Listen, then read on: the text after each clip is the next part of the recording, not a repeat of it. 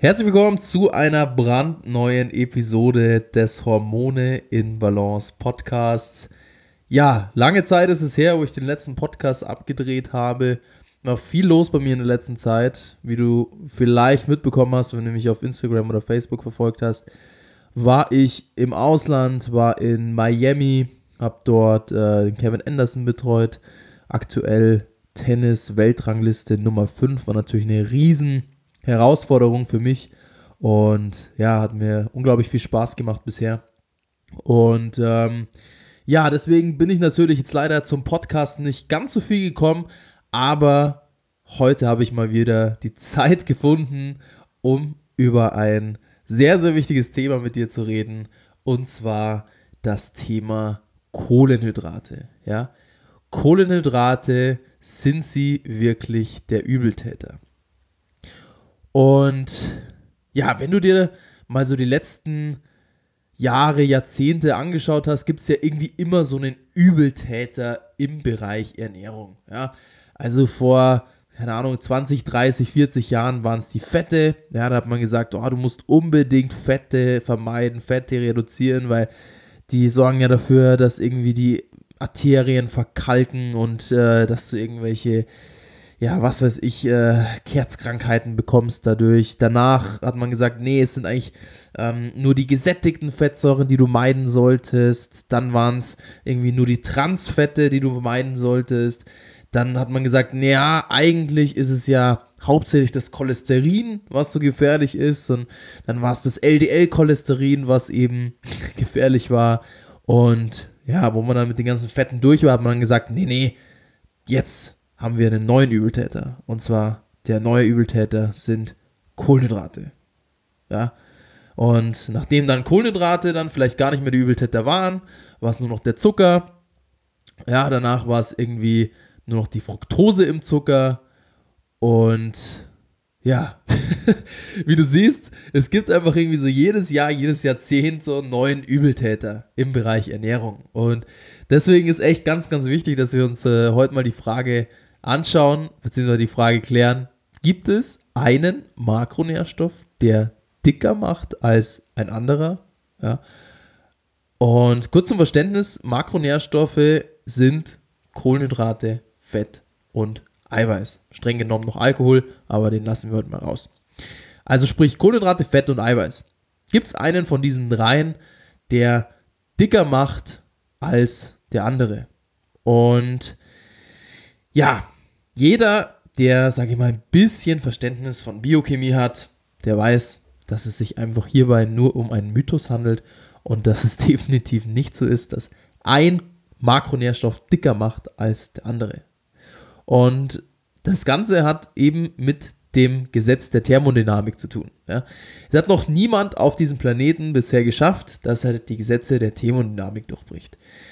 Das heißt, letzten Endes kommt es wirklich darauf an, wie viel Kalorien nimmst du zu dir und wie viel verbrennst du. Und während ich persönlich natürlich auch irgendwie der Meinung bin, dass dieses Konzept häufig falsch verwendet wird oder falsch einfach angewendet vor allem auch wird, ähm, weil es einfach manchmal unglaublich schwer ist herauszufinden, hey, wie viel verbrenne ich denn wirklich? Äh, wie schaffe ich es denn dauerhaft in einem Kaloriendefizit zu bleiben? Welche Ernährungsstrategie ist wirklich die beste für mich persönlich? Ähm, ist es nun mal Fakt, ja, dass es einfach keinen Makronährstoff auf dieser Welt gibt, der irgendwie dich auf magische Weise dick macht. Und das Problem mit den Kohlenhydraten äh, hängt eben mit dem sogenannten Insulinmythos sehr, sehr häufig zusammen. Ja? Weil eben hier sehr, sehr viele Experten auch heute noch behaupten, dass es halt Insulin dick macht. Ja? Insulin ist unser Dickmacherhormon. Und während ich ja schon bereits ausführlich über dieses Thema in einer anderen Podcast-Folge berichtet habe und auch auf meiner Website da schon einen ausführlichsten Artikel drüber geschrieben habe, ähm, werden wir uns heute trotzdem nochmal dieses Thema anschauen. Ähm, weil es einfach so ist, dass wirklich viele Low-Carb-Personen ja, ähm, propagieren, man müsse nur weniger Lebensmittel essen, die irgendwie Insulin ausstoßen und somit werden wir automatisch weniger Fett einlagern. Sprich, Kohlenhydrate meiden und dafür mehr Eiweiß und Fett essen. Und automatisch wirst du abnehmen. Weil du ja weniger Insulin produzierst und somit auch weniger Fett einlagerst. Ja? Und Insulin ist ja unser fetteinlagerndes Hormon. Also wird praktisch behauptet. Ja, und deswegen die Frage aller Fragen. Macht uns Insulin wirklich dick? Ja, ist Insulin wirklich ein Dickmacherhormon? Zuerst müssen wir mal klären, dass es auf diesem Planeten und in unserem Körper kein böses Hormon gibt. Ja? Weil viele Leute sind ja so der Meinung, es gibt böse Hormone. Ja, sie sagen dann, Insulin ist böse, Cortisol ist böse, Östrogene sind böse und so weiter. Und ganz klare Antwort, es gibt keine bösen Hormone in unserem Körper. Ja, alles, was unsere Hormone machen, ist unseren Körper in der Homöostase zu halten, sprich im Gleichgewicht. Und das macht auch Insulin. Insulin hat nämlich die Aufgabe, Zucker aus dem Blutkreislauf entweder in unseren Fettzellen, in unseren Leberzellen oder in unseren Muskelzellen zu speichern. That's it. Ja? Und wenn wir uns in einem Kalorienüberschuss befinden, kannst du dreimal raten, wo Insulin den Zucker speichert. Richtig geraten, in unseren Fettzellen. Ja? Aber das Ganze halt auch wirklich nur im Zustand eines Kalorienüberschusses. Und das Thema ist einfach, dass vielen Leuten und auch vielen Coaches auch nicht bewusst ist, dass eiweißreiche Lebensmittel, wie zum Beispiel Proteinpulver oder auch Rindfleisch, teilweise ebenso viel Insulin ausschütten können, wie so manch kohlenhydratreiche Lebensmittel. Und vor allem die Aminosäure Leucin, ja, was du vielleicht schon mal gehört, ist ja eine der BCAAs, ja, die ja auch sehr bekannt sind. Isoleucin, Leucin und Valin sind die BCAAs.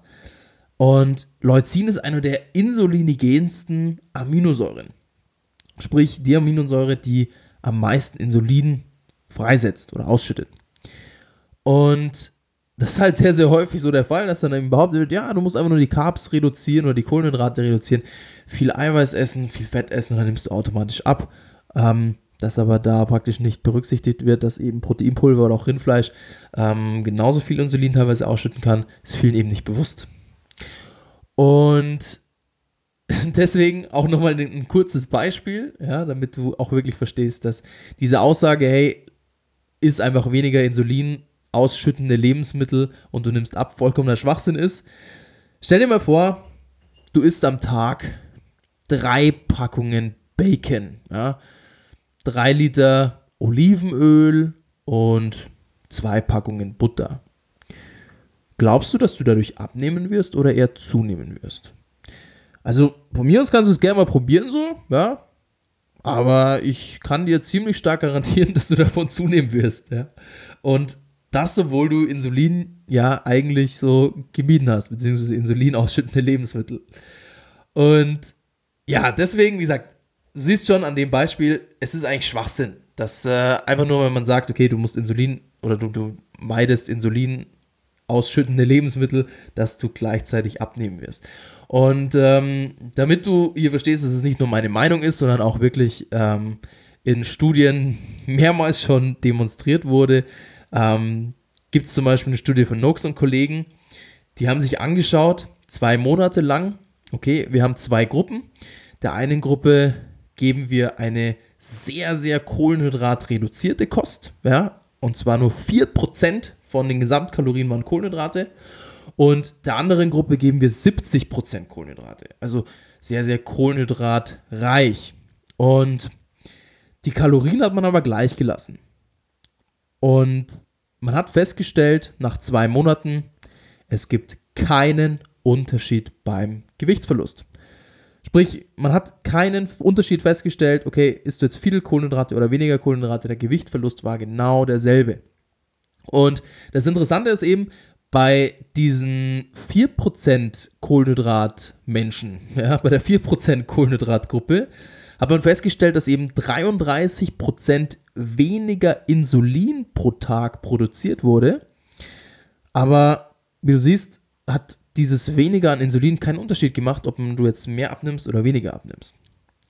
Und deswegen ist es einfach Schwachsinn zu sagen, okay, Insulin ist böse und Insulin macht dick.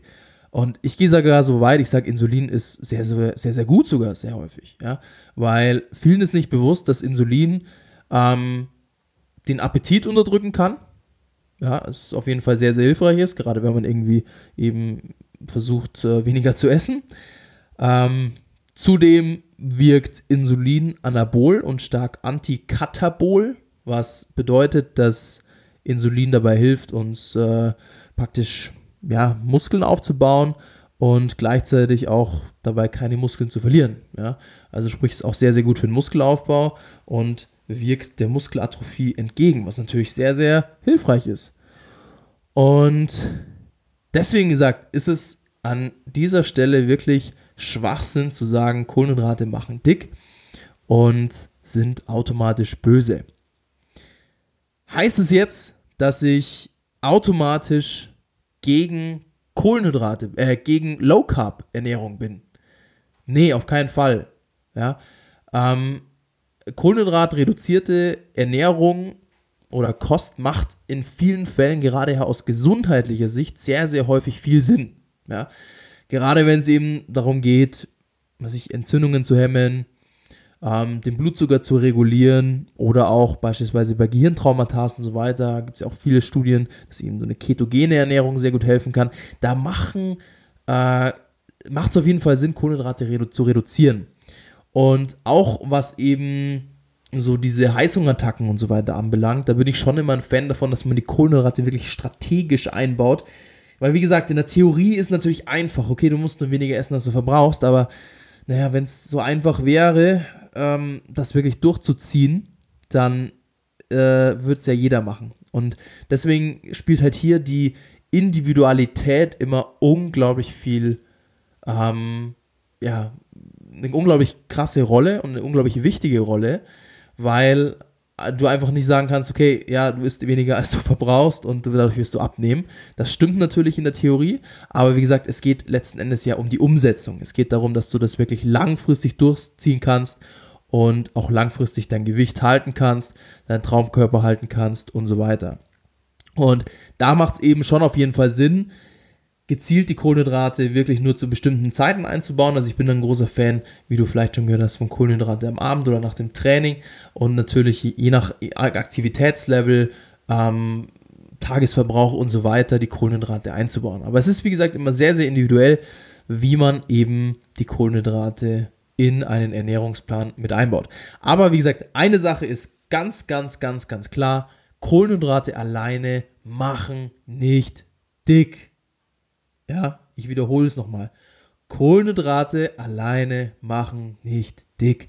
Habe keine Angst vor Kohlenhydraten. Habe wirklich keine Angst vor Kohlenhydraten. Sie sind nicht böse, so wie so manch andere Leute sagen. Und wie gesagt, es ist immer sehr, sehr individuell, wie das Ganze in deinen Ernährungsplan passt. Aber wie gesagt, Kohlenhydrate alleine machen nicht dick. Ja, aber wie ich so oft auch sage, es geht nicht darum, die perfekte Ernährungsform für jedermann zu finden, sondern es geht darum, die perfekte Ernährungsform für dich zu finden. Und wenn du hierbei Unterstützung brauchst und schon lang auf der Suche bist, so nach der richtigen Strategie, die du auch wirklich langfristig umsetzen kannst, dann komm zu mir in mein Coaching und wir hocken uns gemeinsam hin und arbeiten den ultimativen Schlachtplan für dich aus. Weil bei meinem Coaching geht es nicht darum, so ein bisschen abzunehmen und danach wieder alles drauf zu bekommen, sondern bei mir geht es wirklich darum, einen absoluten Lifestyle-Change zu vollziehen. Sprich, wie können wir es schaffen, dass du eine Bedienungsanleitung für deinen Körper hast, die du ein Leben lang für dich nutzen kannst? Ja, wirklich eine Ernährungsstrategie, die du ein Leben lang nutzen kannst. Und deswegen, wenn du noch nicht bei mir warst, trag dich jetzt auf meiner Webseite ein, markus-schreier.com und bewirb dich für ein kostenloses Erstgespräch wo wir uns gemeinsam deine Ziele und Wünsche anschauen und schauen, wie wir auf jeden Fall alles erreichen, was du dir vorstellst. In diesem Sinne, schön, dass du mit an Bord warst heute beim Hormone in Ballhaus Podcast. Bis zur nächsten Episode, dein Markus. Ciao, ciao.